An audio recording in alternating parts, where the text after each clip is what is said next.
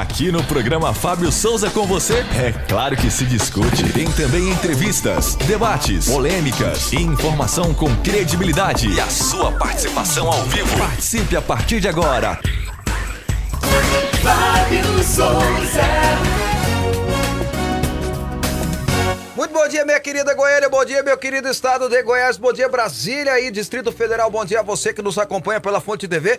É com alegria e com privilégio que nós estamos chegando, pedindo licença para entrar na sua casa. Hoje, dia 20 de junho de 2022, veja o quanto está passando muito rápido o ano. Tá começando mais um programa e a gente tem muita informação para trazer a você. Bom dia a você que está nos acompanhando pela Parabólica e pela internet. Bom dia a você que nos ouve pelas ondas do rádio. E boa noite para você que está no reprise, no repeteco de noite.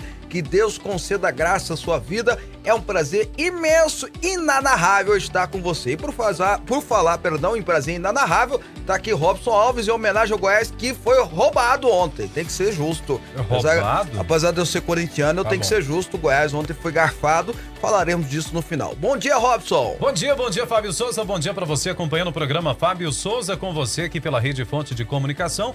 Convidamos você para participar aqui do programa ao vivo. Tá na tua tela o WhatsApp, mensagem de texto e o seu nome, de onde você fala. 629-9836-9866. Olha, é importante e fundamental que você esteja participando com a gente. Eu faço questão, Robson também, que você dê a sua opinião. Pode ser inclusive contra a nossa opinião. Não tem problema nenhum, Claro. não. Manda o seu WhatsApp aqui. A gente não é igual ao STF. A gente aceita crítica, a gente aceita opinião. A gente não tem. Pode me chamar de careca também. E nós não temos problema nenhum disso aqui. Muito pelo contrário. Nós queremos essa interação, não é verdade, Robson? É. A gente quer, inclusive, que você que discorde da gente converse conosco. Se discordar de mim, eu vou bloquear no WhatsApp. Por quê? Ah, porque eu tô andei vendo Alexandre de Moraes no final de semana, eu fiquei meio assim, mas. Não, aqui não. Aqui nós não somos assim. Aqui a gente deixa a pessoa. pode- É no seu WhatsApp particular. Da fonte, não. Ah, ok, tá combinado. Da então. fonte a pessoa pode falar o que quiser. Eu só não leio palavrão, porque assim, mamãe me deu muita educação e a mãe do Robson era. era, era exímio, é, lançadora de Havaiana, né, Robson? Isso, era bom Então, demais. né, e minha mãe também tinha essa, essa técnica apurada, enfim, nós tivemos educação, nós não falamos palavrão, não, pelo menos não no ar, né? Mas fora, enfim. Bom, o programa tá começando, a gente tem muita coisa para trazer para você hoje, muita coisa aconteceu no Brasil e do mundo e aproveitem, gente, aproveitem, vocês vão sentir saudade minha, eu tenho certeza, porque eu já estou na minha penúltima semana de programa, né? Depois, devido à legislação, teria que me afastar durante quatro meses, mas em outubro eu volto com tudo, tá? Legislação eleitoral. Segundo a legislação eleitoral, a gente tem que É. obedecer, não tem jeito. Eu vou ter que me afastar, mas depois eu volto com muita alegria, tá? Mas enquanto isso, essa semana eu tô por aqui, semana que vem também, então vamos aproveitar. E a gente sempre começa, sabe como? Versículo do dia. Agora, no programa Fábio Souza com você, é momento de fé e reflexão. Olha, a Bíblia diz em Eclesiastes capítulo 3, verso 17, uma reflexão de Salomão que ele diz assim: Fiquei pensando, o justo e o ímpio Deus julgará a ambos, pois há um tempo para todo propósito e um tempo para tudo o que acontece. Veja o que Salomão fala, né? No texto do capítulo 3, ele fala sobre o tempo, o tempo para todas as coisas, o propósito de Deus permanece, por aí vai.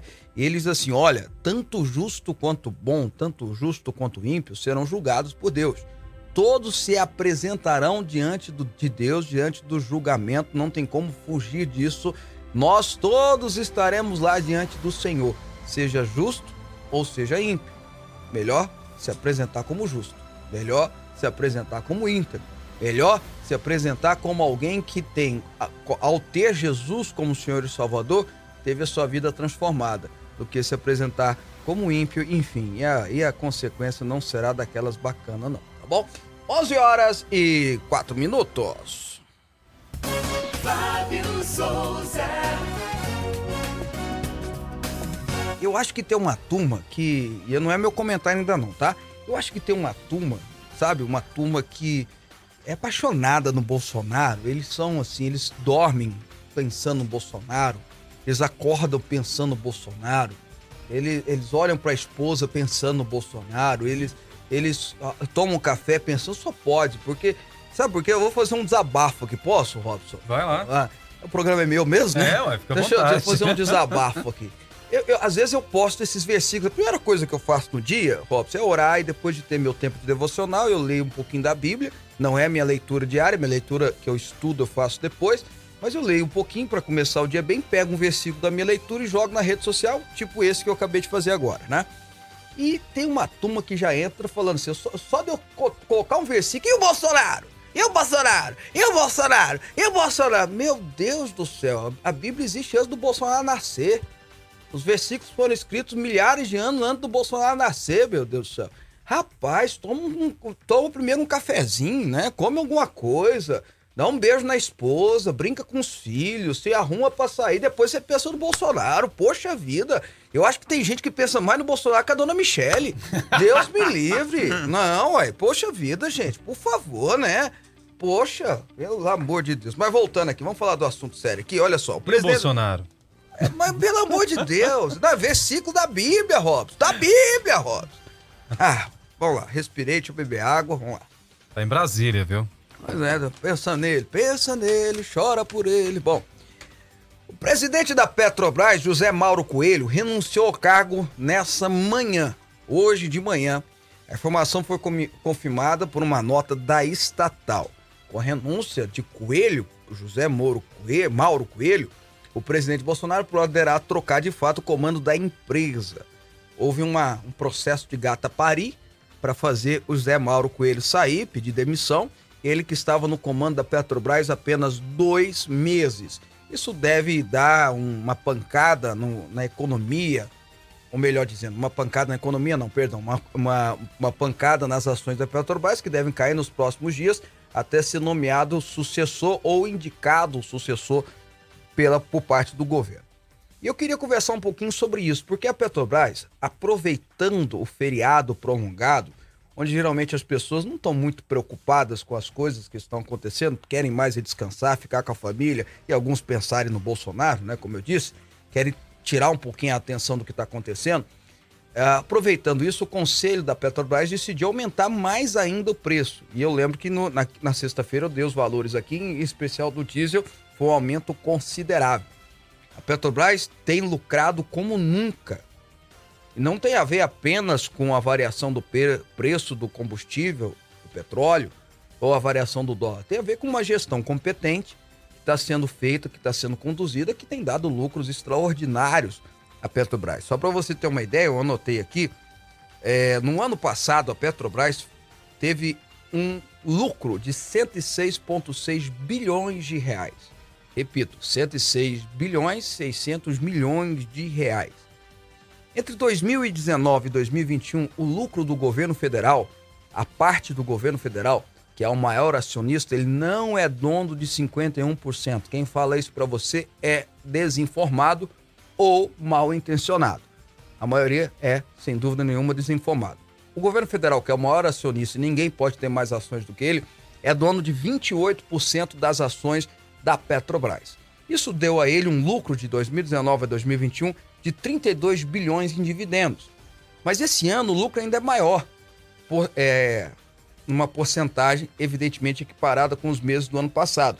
Até aqui, até o mês de junho, a Petrobras já teve um, um lucro de 44,500 bilhões de reais. Só o governo federal ganhou 12 bilhões e 460 milhões de reais. E os preços só estão aumentando devido à escalada do dólar, devido à escalada dos valores internacionais e por aí vai. Isso está surtindo ah, dentro da classe política várias críticas. O presidente do Senado falou num tom mais conciliador, mas criticou. Arthur Lira, presidente da Câmara, foi mais forte ainda, mais incisivo. Lógico, eleitoreiro, evidentemente, mas agiu. O presidente da nação, o presidente do Brasil, cobrou tanto que fez o presidente da Petrobras pedir demissão. E, aliás, com a medida do ICMS, é, aquela medida que foi aprovada no Senado recentemente, segurando o valor, universalizando o valor nos, nos estados a 17%, só aqui em Goiás dá uma perda aí de quase 10% no valor do preço do combustível, ia dar um impacto positivo, não nas contas públicas estaduais, lógico, mas no bolso do usuário, no bolso daquele que precisa de combustível, ou seja, eu e você. E até quem não tem carro, porque eu lembro que as passagens dependem muito do preço do combustível, passagem de ônibus. Mas veja só, ah, o governo federal tem um lucro muito exorbitante que pode ser utilizado num fundo. Aí fica a minha sugestão. Por que não criar um fundo com esse valor, com esse lucro extraordinário que está sendo está tendo historicamente batendo recordes que a Petrobras está tendo? Se de dois anos nós tivemos um lucro de 32 bilhões, se só nesse ano nós tivemos um lucro de 12 bilhões, isso voltado para o Estado, por que não criar um fundo para ser reinvestido na Petrobras e assim diminuir o preço do combustível? É a única solução que eu vejo, que eu percebo. Porque o dólar continua alto e fazer cair de uma vez por toda não vai acontecer. Mesmo que ele venha cair com, com as melhoras na economia que já são apresentadas, a queda vai ser pouquinho e pouquinho. Não vai acontecer de uma hora para outra cair para três reais. Vai ser um ano, dois anos e olha lá. Vai ser a longo prazo. Não adianta a gente forçar, até porque não pode ter esse impacto total na economia, porque senão quem sofre mais são os pobres com o, os preços dos investidores caindo lá embaixo. Então, o que o governo federal precisa fazer, pensou eu, é criar um fundo com esse lucro, não é tirar de outra área, não. É com esse lucro e ser reinvestido na Petrobras para que haja uma diminuição dos preços. É uma sugestão, é uma ideia, não resolve o problema, é o tal do omeprazol que eu fico falando aqui, mas é um omeprazol para tentar tirar um pouquinho a queimação, não no estômago, mas no bolso e na carteira do brasileiro, que não aguenta mais pagar sete, em alguns lugares já, já, já está pagando até oito reais em combustível, em gasolina, em, em diesel, em outros preços também. 11 horas e 11 minutos. Programa Fábio Souza com você. Aqui a nossa polêmica é organizada. Gostou da minha ideia, Robson? Perfeito, Fábio. Até interessante se o governo bancar esse lado, esses aumentos que a gente está tendo, que é exorbitante, digo de passagem, vai ajudar muito, né? Os meros mortais, consumidores aqui da primeira ponta, né? É o que eu falo sempre, né? O seu Zé, a Dona Maria, o seu É. Antônio. Não adianta a gente falar para essa turma que a Libra tá muito mais alta, que quem paga em Libra, quem paga em euro, quem paga em dólar, tá pagando mais quando você traduz ou transforma em real, né, Robson? Até porque quem mora nos Estados Unidos não ganha em real, né? Não tem ganha jeito. dólar. Quem mora na Inglaterra não ganha em real, ganha em Libra. Quem mora na Europa ganha em euro, não ganha em real. Nós aqui, eu, você, o Helder, o Vaguinho, o seu Zé, Dona Maria, seu Antônio, Dona Fátima, ganhamos em real. E o real está desvalorizado. Fica aí a dica, fica a sugestão. É o que eu faria se eu estivesse lá. 11 horas e 11 minutos, vamos para as notícias, porque é essa agora que o Robson vai dar. É. Olha, a Bíblia fala, Robson, Hum. que a boca fala O que tá eu- cheio é o coração. o que tá cheio o coração. Uhum. Então não adianta a pessoa falar, não, é porque tá maluquinho, tá ficando velhinho. Bom, se tá velhinho, se tá ficando maluquinho, não pode, pode presidir o país, né? Pelo amor de Jesus Cristo, Por né? favor. Mas vamos lá, dê essa notícia. Declaramos o Lula impedido, tá? Mas enfim. O ex-presidente Luiz Inácio Lula da Silva disse nesse sábado que procurou o ex-presidente Fernando Henrique Cardoso no fim de 98 para pedir a soltura de 10 pessoas envolvidas no sequestro do empresário Abílio Diniz. Segundo o petista, ele também conversou com o então ministro da Justiça na época, quem que era? Renan Calheiros. Se pensar que esse homem já foi ministro da Justiça. Você sabe que ele substituiu o Íris, né? Substituiu Iris Rezende, Íris verdade. Rezende no Ministério da Justiça. Vai lá.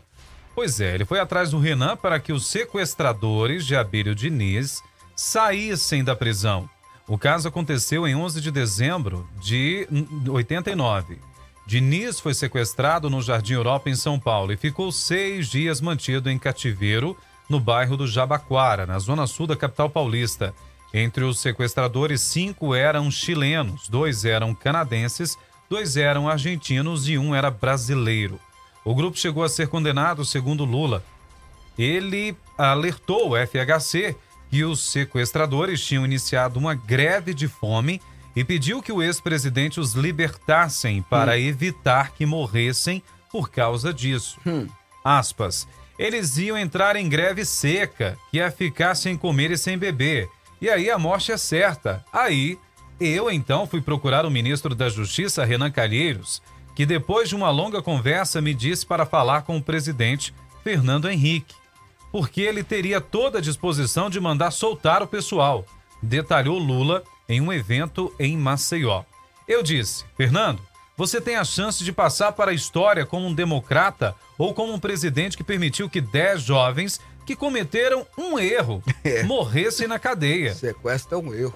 Ah, vai lá. cárcere privado.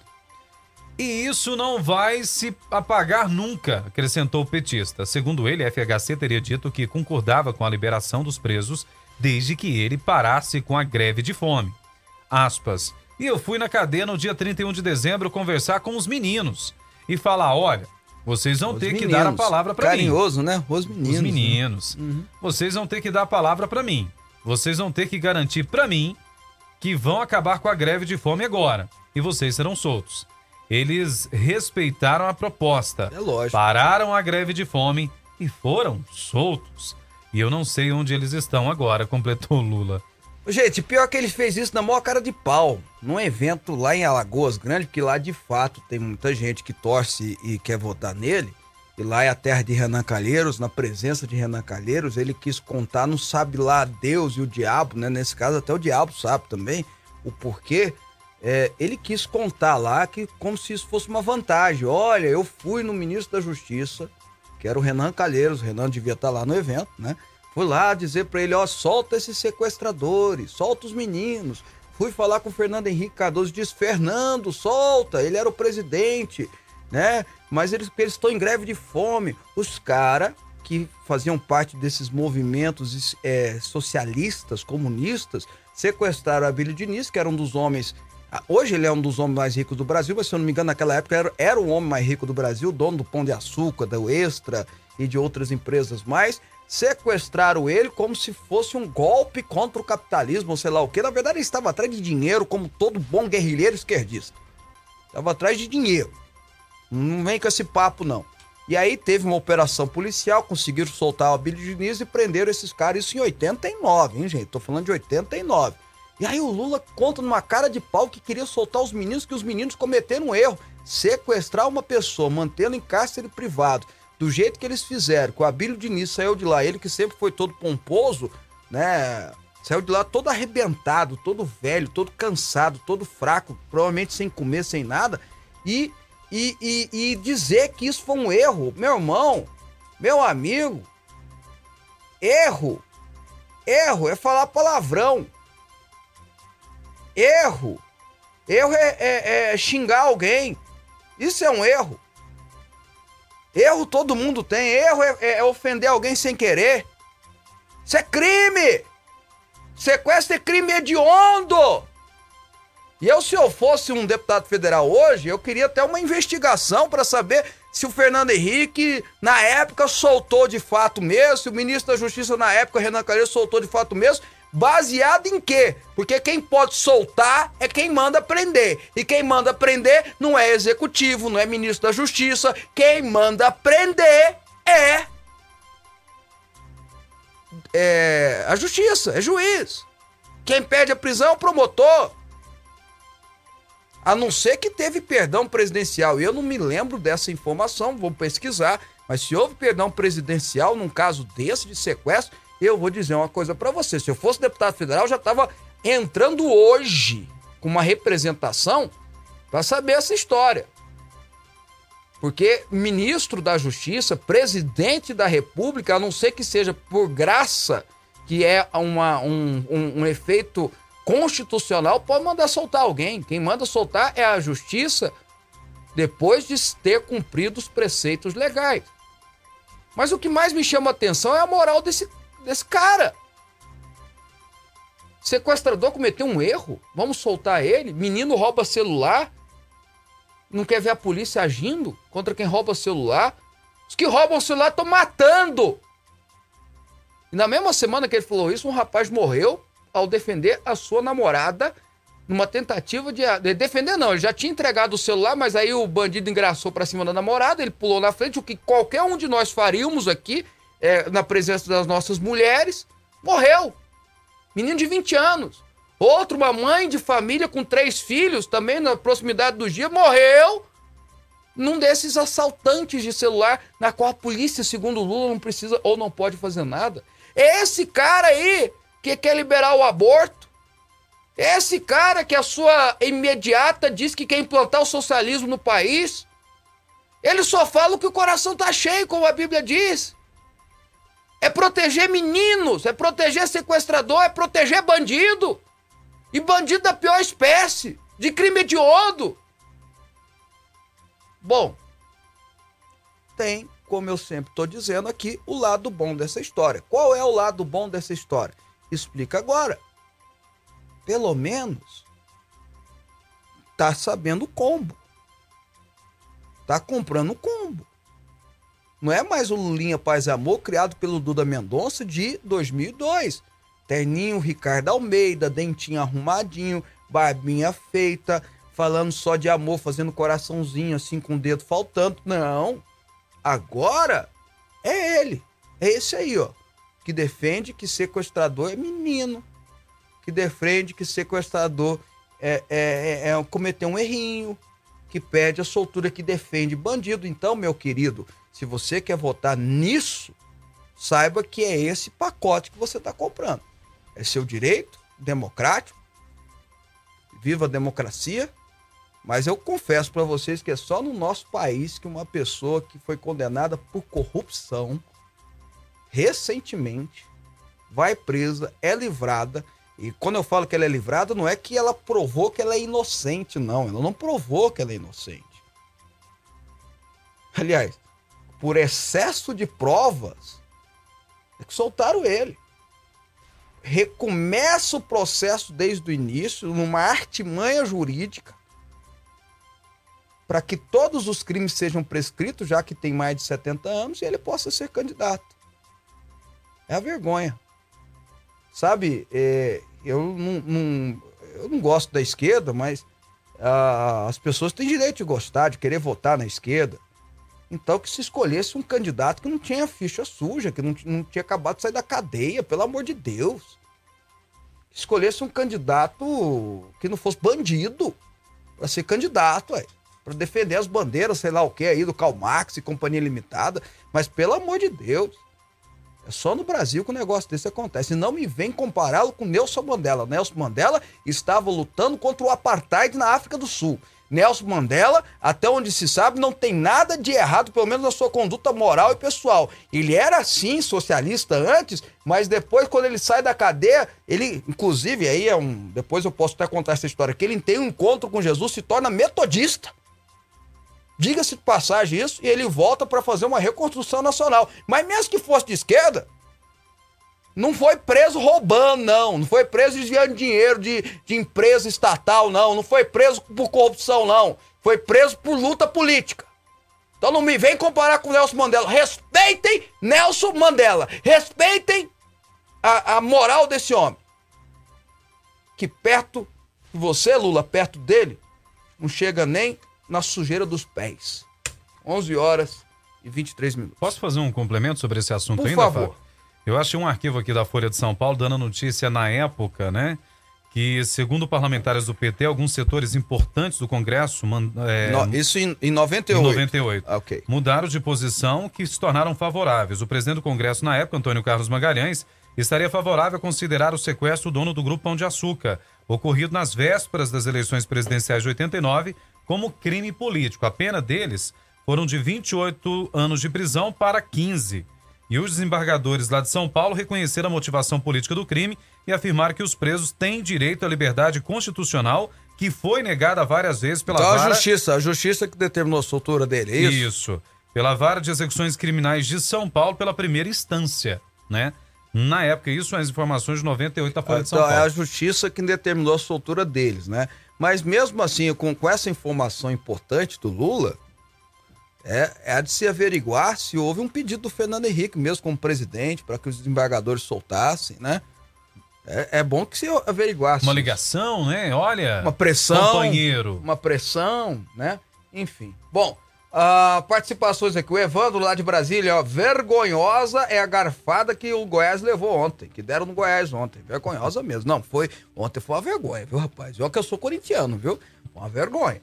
Bom dia. Fábio, o presidente do Conselho Deliberativo do Goiás, Edminho Pinheiro, falou que vai na CBF reclamar dos árbitros E eu, onde devo ir para reclamar do elenco do time? Fernando Peixoto ah, de Barros, do setor, setor Negrão de Lima.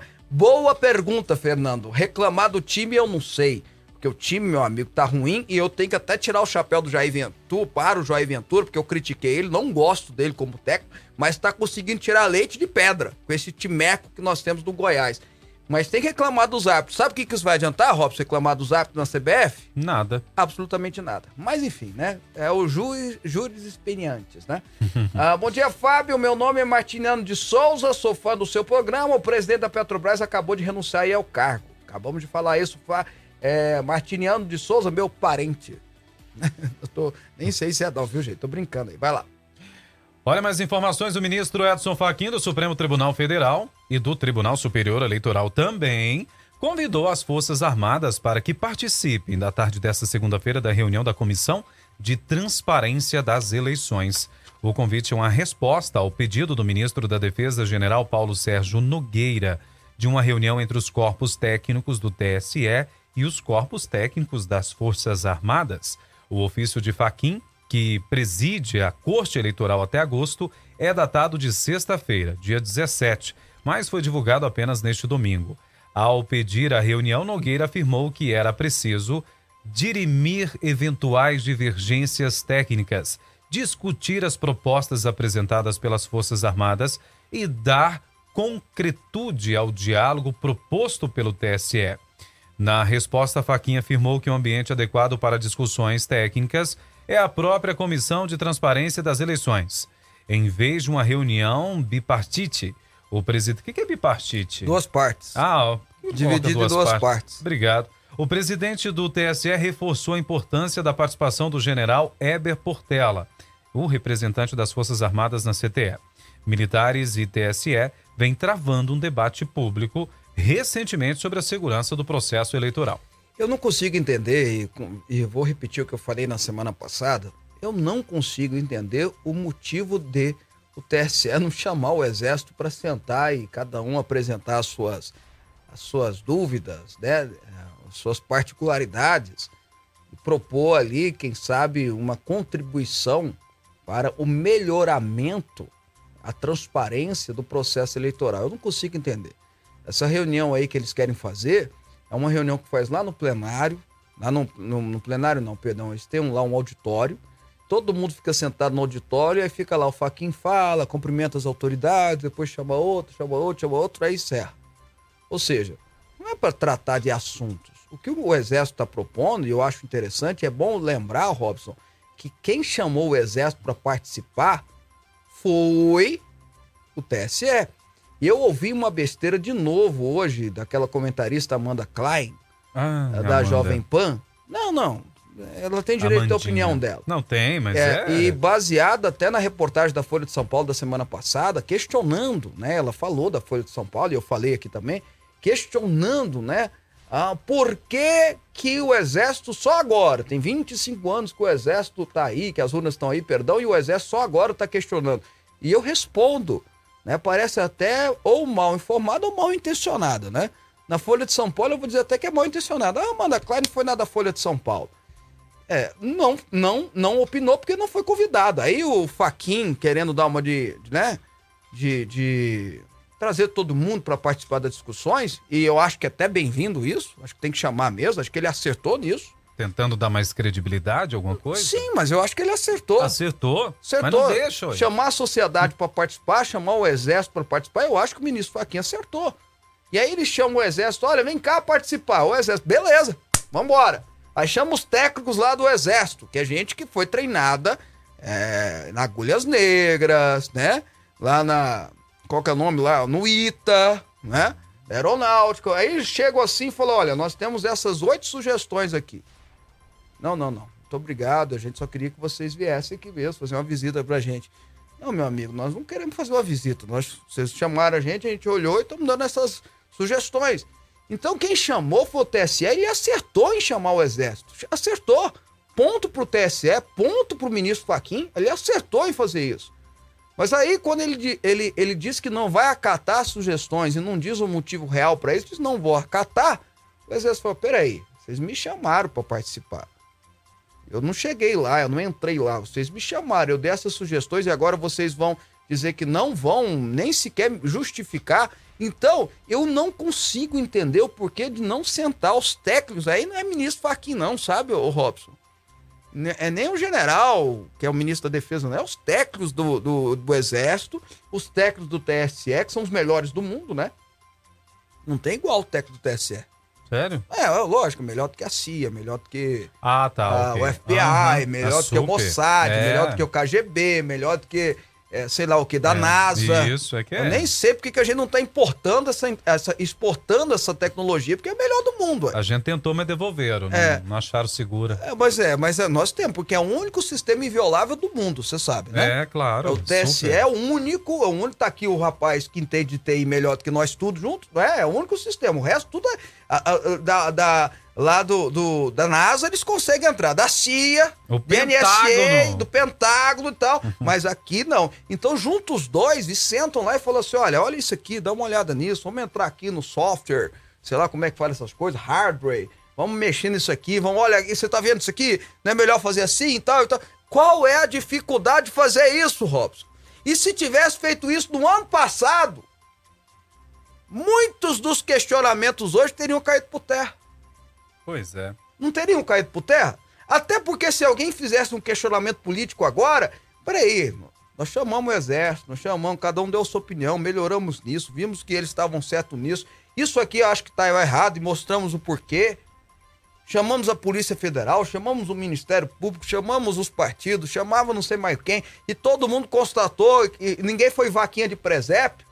Então, peraí, não vamos com esse papo, não, veja aí e tal. Então, me parece, e eu não estou partindo nem no mérito se tem erro ou não, se tem falha ou não, se o sistema.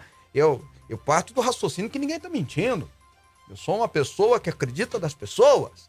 Então eu parto do raciocínio que se estão dizendo que o sistema é muito bom, muito correto, muito sério, é muito bom, muito correto, muito sério.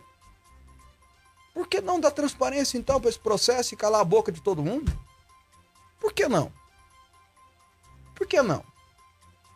Fica aí a, a- a dúvida, né? O questionamento. Eu só não, eu não tô questionando as urnas, vocês estão percebendo, hein, gente? Eu estou questionando o fato de não fazer a reunião.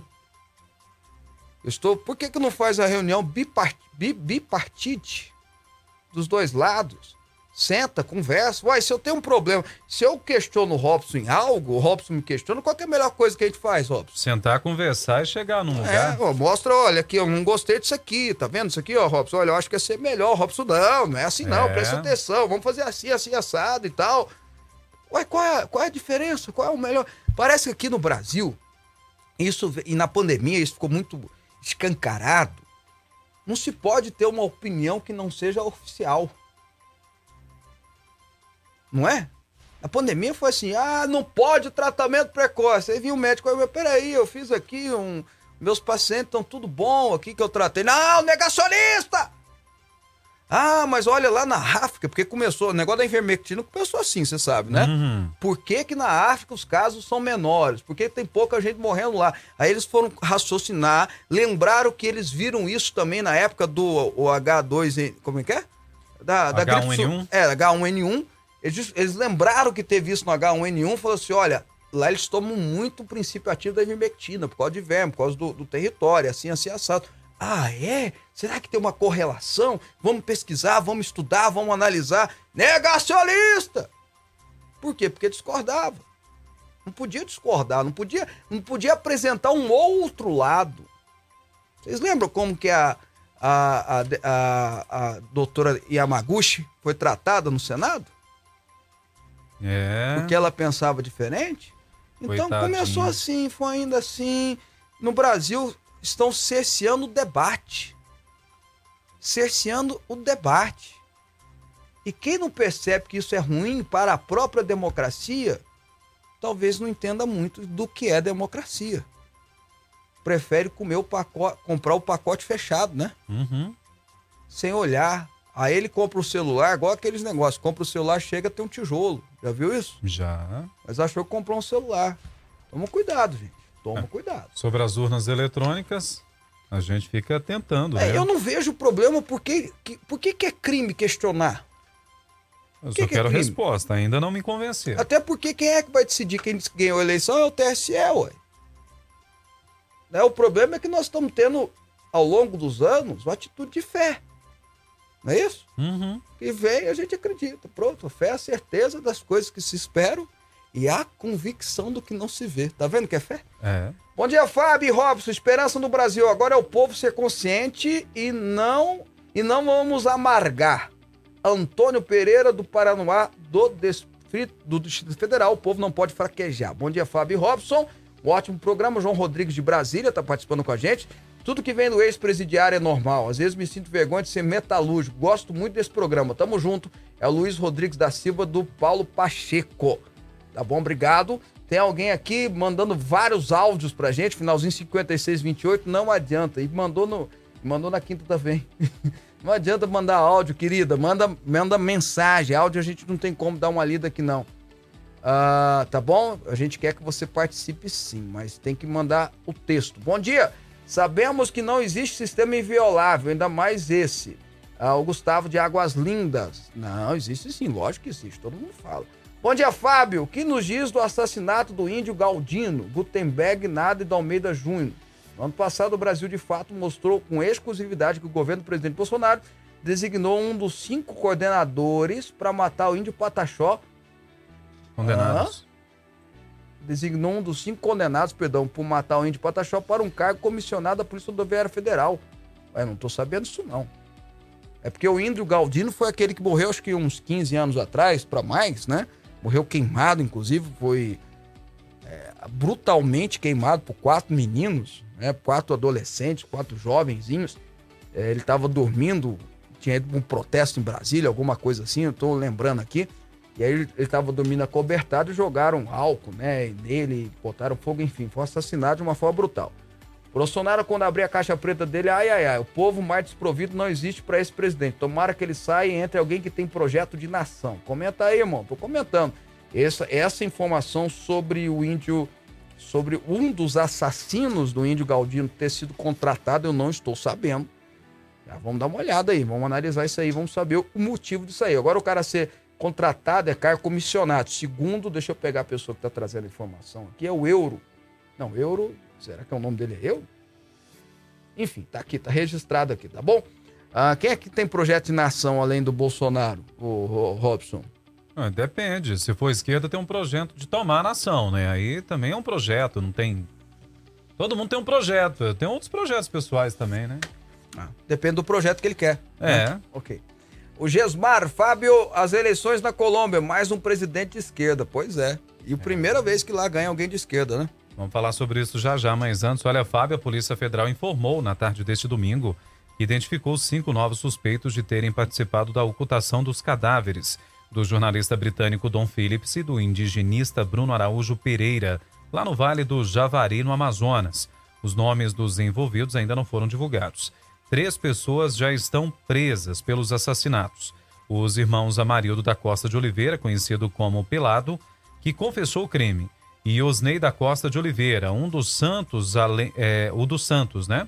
Além de Jefferson da Silva Lima, conhecido como Pelado Dadinha, que se entregou à polícia neste sábado. Jefferson Lima teve prisão temporária de 30 dias decretada pela Justiça. A APF informou nesta sexta-feira que as investigações sobre a morte do jornalista e do indigenista levantaram indicativos da participação de mais pessoas nos assassinatos. Entretanto, a corporação afirma que os executores agiram sozinhos, não havendo mandante nem organização criminosa por trás do delito. Olha só, que, que bom que a polícia está fazendo o seu trabalho, merece toda a valorização e todo o reconhecimento. A Polícia Federal, juntamente com o Exército, juntamente com a Polícia Militar local eh, e até uma associação de índios ou de proteção índios também que ajudou, estão conseguindo averiguar o que aconteceu. Já tem oito pessoas suspeitas, três estão presas, um confessou. ah, e agora estão atrás dessas outras cinco, possíveis cinco pessoas que ajudaram a esconder o corpo, que isso também é crime. Né? Não se pode é, cobertar provas e por aí vai. Então a polícia está no encalço. Eu acho, ô Robson, e, e acho, e vou dizer é, o porquê, eu acho que o, o- a Polícia Federal foi muito apressada em dizer que não houve matante. Ou mandante, matante teve, lógico, né? Mandante. Que não houve mandante. Acho que foi muito apressado, poderia ter esperado um pouco. Apesar que pode ser estratégia da Polícia Federal também, a não ser que seja estratégia da Polícia Federal, porque aí o mandante fica. E a Polícia Federal faz isso, né? A polícia faz isso, ó, não teve mandante. Aí o mandante fica mais tranquilo, né? E a polícia consegue pegar ele, consegue pegar informações, a não ser que seja nesse sentido. Se não for nesse sentido, foi muito apressado. Acho que precisa se averiguar mais.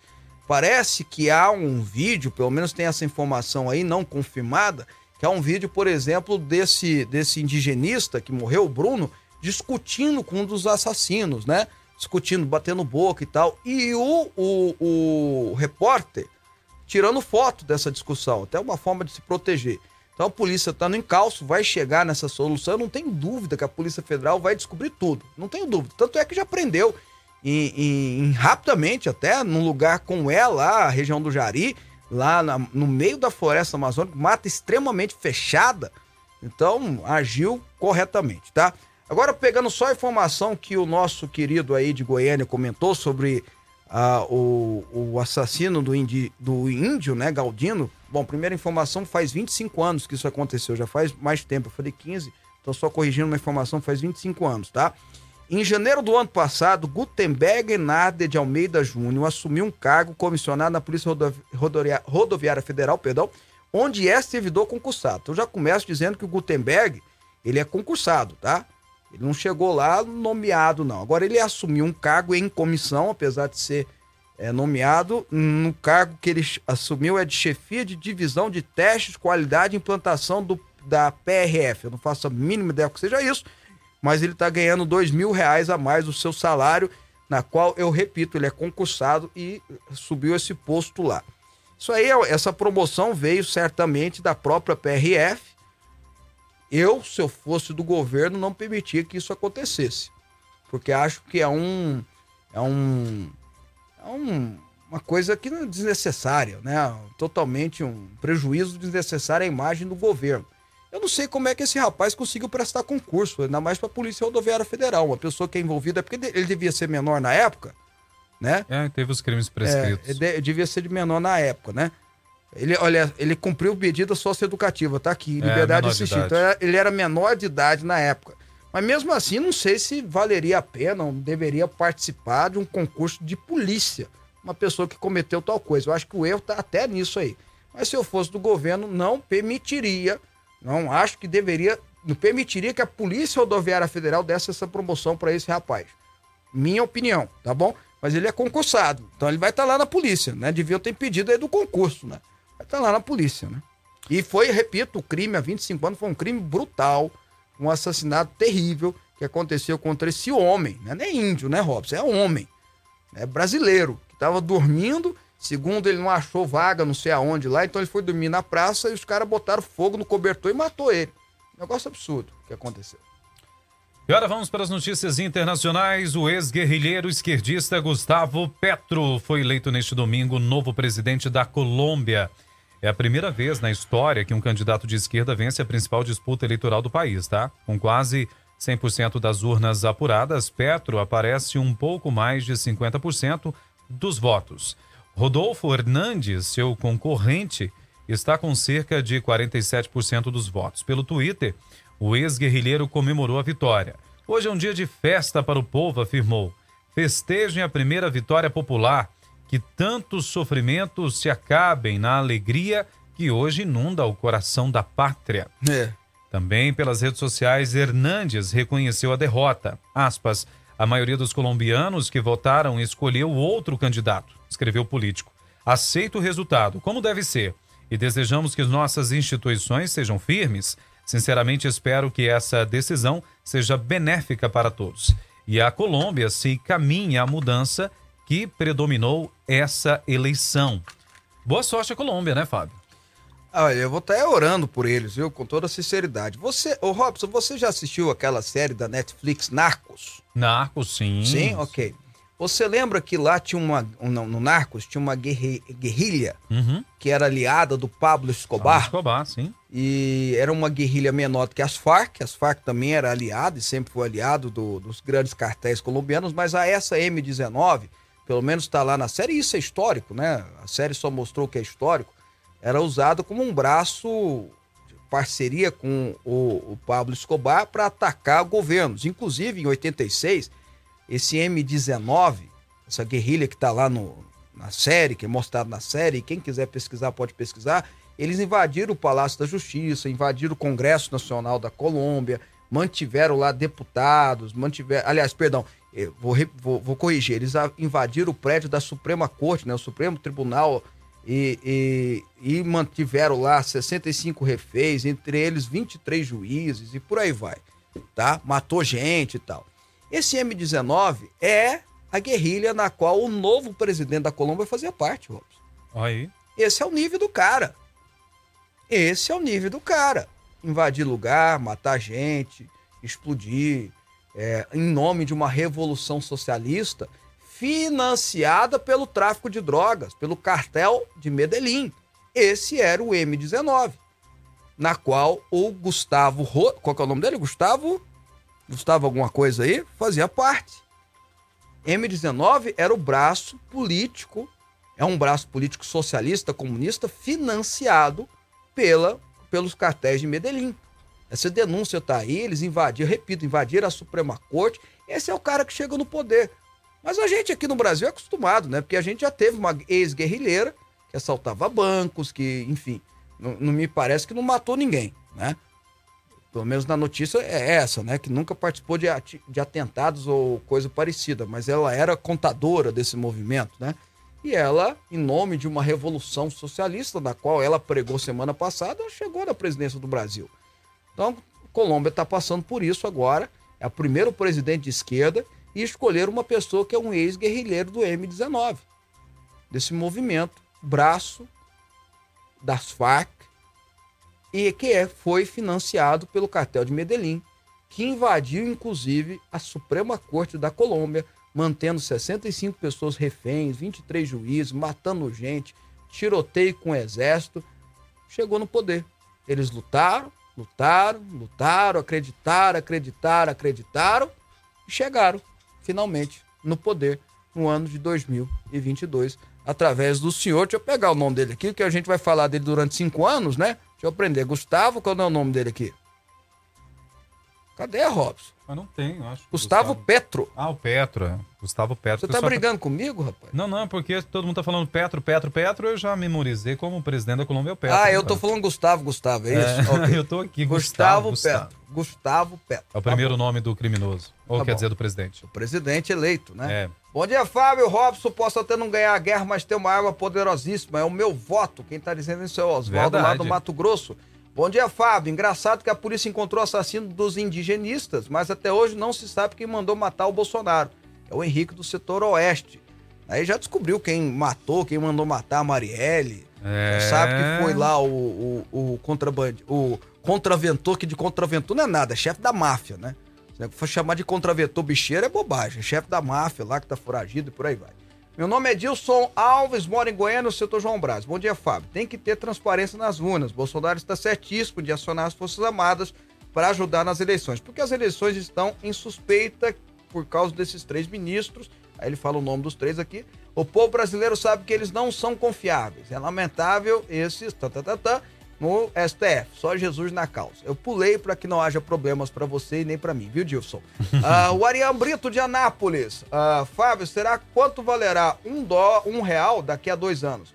Pois a inflação está andando mais rápido que um trem bala em nosso país. Verdade, Ariane. Verdade. Infelizmente você tem toda a Mas razão. você sabe que o Brasil tá bem nas pernas comparado a outras nações, né? Tá to- É, o problema é que nós já somos mais acostumados É. com a inflação. As nós outras também, nações estão sofrendo, né? Você vai conversar com, com um amigo que mora nos Estados Unidos, nossa, a inflação aqui tá terrível, seis pontos. Ah, tomar banho na soda. Bom, É. os valores estão invertidos. Ex-guerrilheiros, ladrões, traficantes, é que são eleitos admirados. Quem tá falando isso é a Mercedes, e ela tem razão. E aqui no Brasil nós vamos ter até um livrado.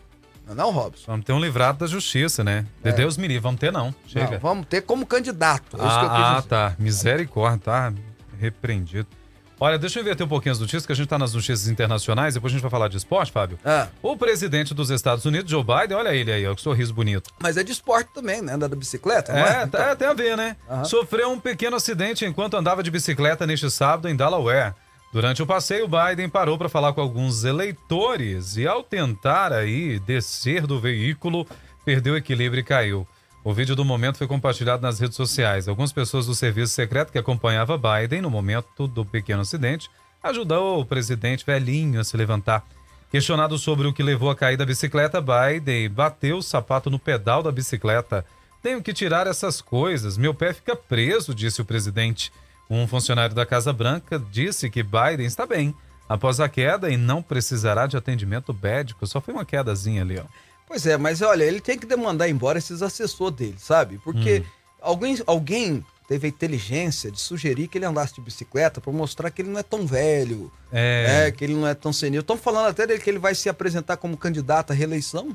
Ah, que bom. Tomara Então, que venha. então já tá nesse projeto de volta. De andar na bicicleta, mostrar que ele é jovial e tudo mais. Ele vai e cai, puf. Então você tem que mandar esse cara embora. Né? Ele não consegue subir a escada do, do, do avião presidencial, vai conseguir andar de bicicleta. E aí virou notícia no mundo todo que o presidente americano caiu da bicicleta. E o, o, o fato é, cada um pode cair. Eu já caí da bicicleta demais, ó. Você já caiu de bicicleta? Já Ixi. quebrei braço, já machuquei. Não tava aprendendo. Andando, é, mas andando como menino, então, né, descer aquelas rampas, assim, aí que Ih, o era negócio bom, hein? ralava, aí você chegava em casa, o osso até aparecendo, sangrando, a mãe falava, vou passar metiolate. Não, mas já tá bem, já tá bem, tá curado. Porque naquela época o metiolate ardia. Hoje, o metiolate... né, Não, sem É, vergonha hoje é isso. Bom, Nutella. enfim, ah, voltando aqui o raciocínio.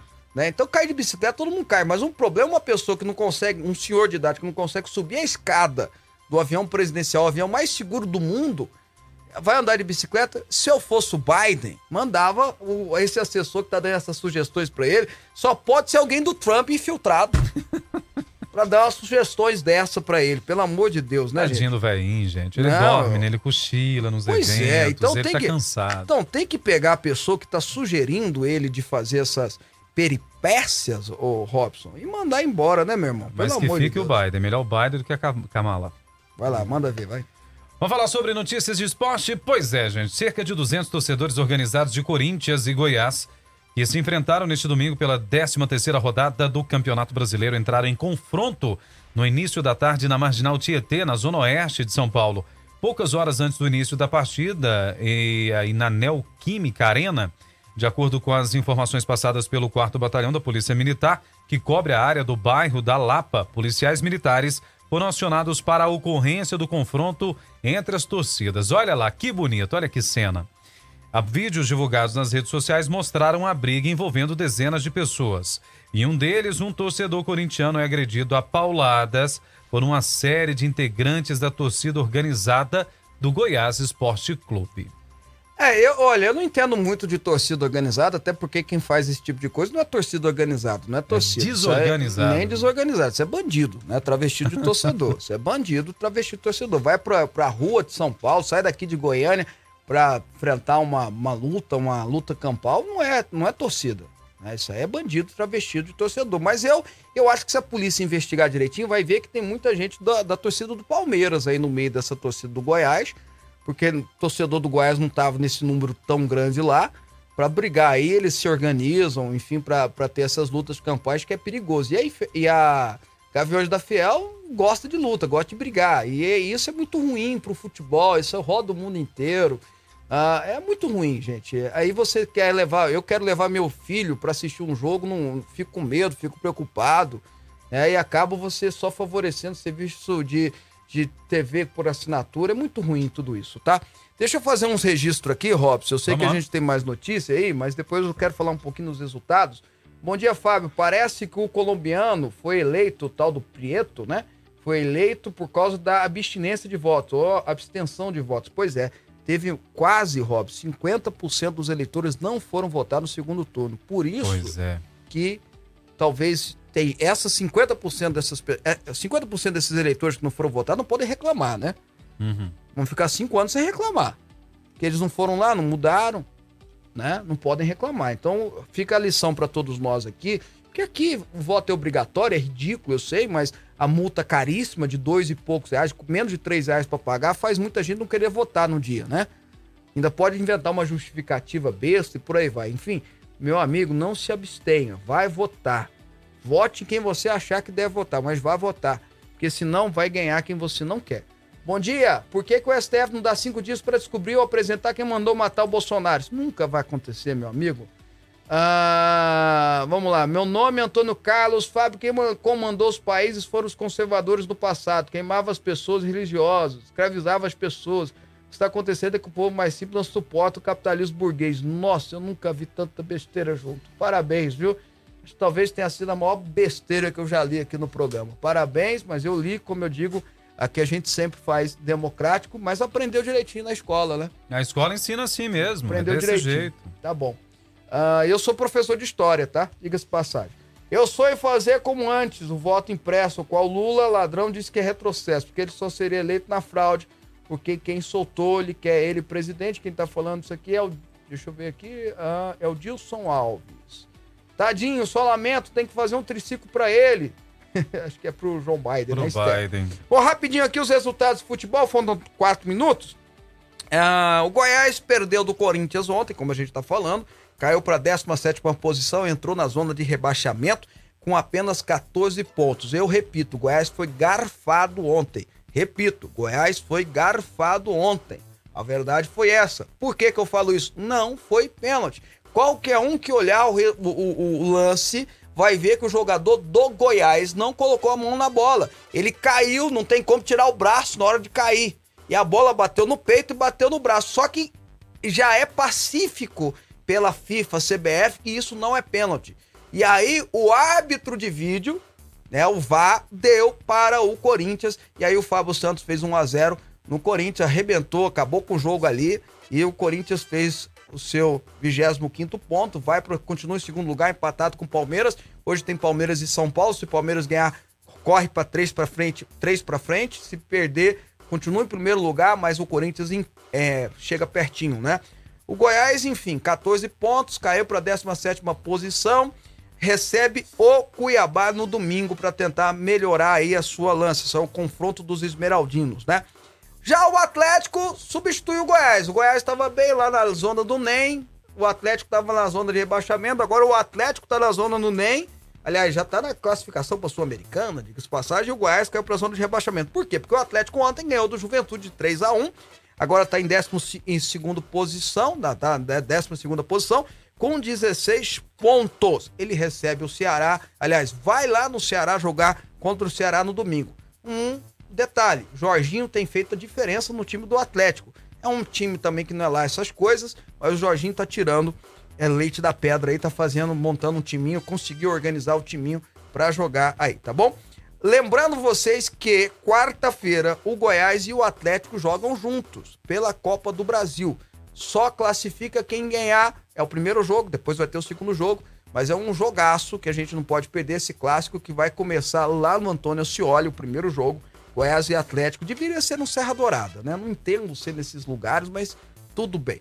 Bom, agora, quem tá mal das pernas, mas tá mal assim, né? Mal, mal, mal, mal, mal, mal mesmo é o Vila Nova, que perdeu no sábado para o CRB, está lá na última posição, em passos largos para ir para a Série C o ano que vem. Vila Nova não tem time, Vila Nova não tem técnico, Vila Nova só tem torcida e a torcida não merece o time que tem. Essa é a verdade. Vila Nova ainda dá tempo de recuperar, lógico. Não vai ganhar nada, muito menos subir para a Série A, tá longe disso. Mas pelo menos pode não cair para a Série C. Deveria ser a missão agora dos, dos nossos queridos, né, líderes lá do Vila Nova. Mas com esse time, meu amigo, não dá não. Ah, não vai não, né? Como é que é? Ah, não. vai não. Vai não. não. vai não. né? O Vila Nova pega o Criciúma no sábado. É, a velhinha, né? O, o Vila Nova vai lá, vai receber o Criciúma aqui. Criciúma é uma pedreira, porque sabe jogar aqui em Goiás, viu? Toda vez que joga com os times goianos, sabe jogar. Goiás. São esses os resultados futebolísticos. Tem gente que me cobra de falar do Aparecidense, da Série D. Tá bem, tá bem, mas ainda não, não tá perto de subir pra Série C, não, tá bom? Bom dia, rapidinho aqui, falta dois minutinhos. Fábio, esse tipo de animal não pode ser chamado de torcedor, seja ele do time que for. É isso aí, é o Walter Batista. São criminosos, Walter. Tô contigo. Paz Jesus! Fábio, você sabia que 60% dos eleitores são eleitor de Lula? Quero que você faça visita surpresa aqui na região noroeste, só para o senhor ter uma ideia da geladeira dessas pessoas. A minha ideia é trocar todos os políticos de profissão. E mais 50 no poder, lá do poder tem raiz. Ele lucra com Bolsonaro e Lula. 50 anos de política, corrigindo o texto. Não entendi. Não entendi, não, mas eu agradeço a participação. E ao Pedro, acho que ele está falando do, do fato das geladeiras do governo Lula que foram trocadas a preços baratos. Eu, eu só quero lembrar que quem pagou foi a população, não deu de graça, não, tá? Mas enfim. Mas só fazendo um registro aí, eu queria muito, o Robson, eu tava pensando isso, eu lembro desse negócio da geladeira. Hum. E esse dia pra trás eu tava pensando, eu queria muito que alguém investigasse isso, viu? É. É, porque se o PT ganhou dinheiro em absolutamente tudo que eles botaram a mão, será que nessa troca de geladeira não teve algo Ah. que os beneficiários não? Porque realmente foi muita Ai, gente, ai. muita gente que trocou a geladeira. Foi de fato. Foi. Foi um programa de governos que era para energia limpa, é, economizar na energia, etc. Geladeira, tal. TV ar-condicionado É. também. Pois é, então eu acho que deveria dar uma pesquisada, uma investigada, sobretudo nessa história da geladeira e naquela história dos três pinos também que mudou. Da tomada. Que o Brasil, é, o Brasil não tem nem 10 países do mundo que usa esses pinos, devia dar uma investigada também. Né? Você vai, se você atravessar para Argentina, para Argentina não é três pinos, esses três pinos, só aqui no Brasil. Então acho que deveria dar uma adaptador. investigada. Eu, eu penso, eu penso, Robson, Hum. Que alguém pode ter lucrado suspeito, Hum. né? Não tenho certeza, lógico, muito com essa história aí, viu? Se assaltar a Petrobras, não vão assaltar, né? Enfim, vambora, Robson.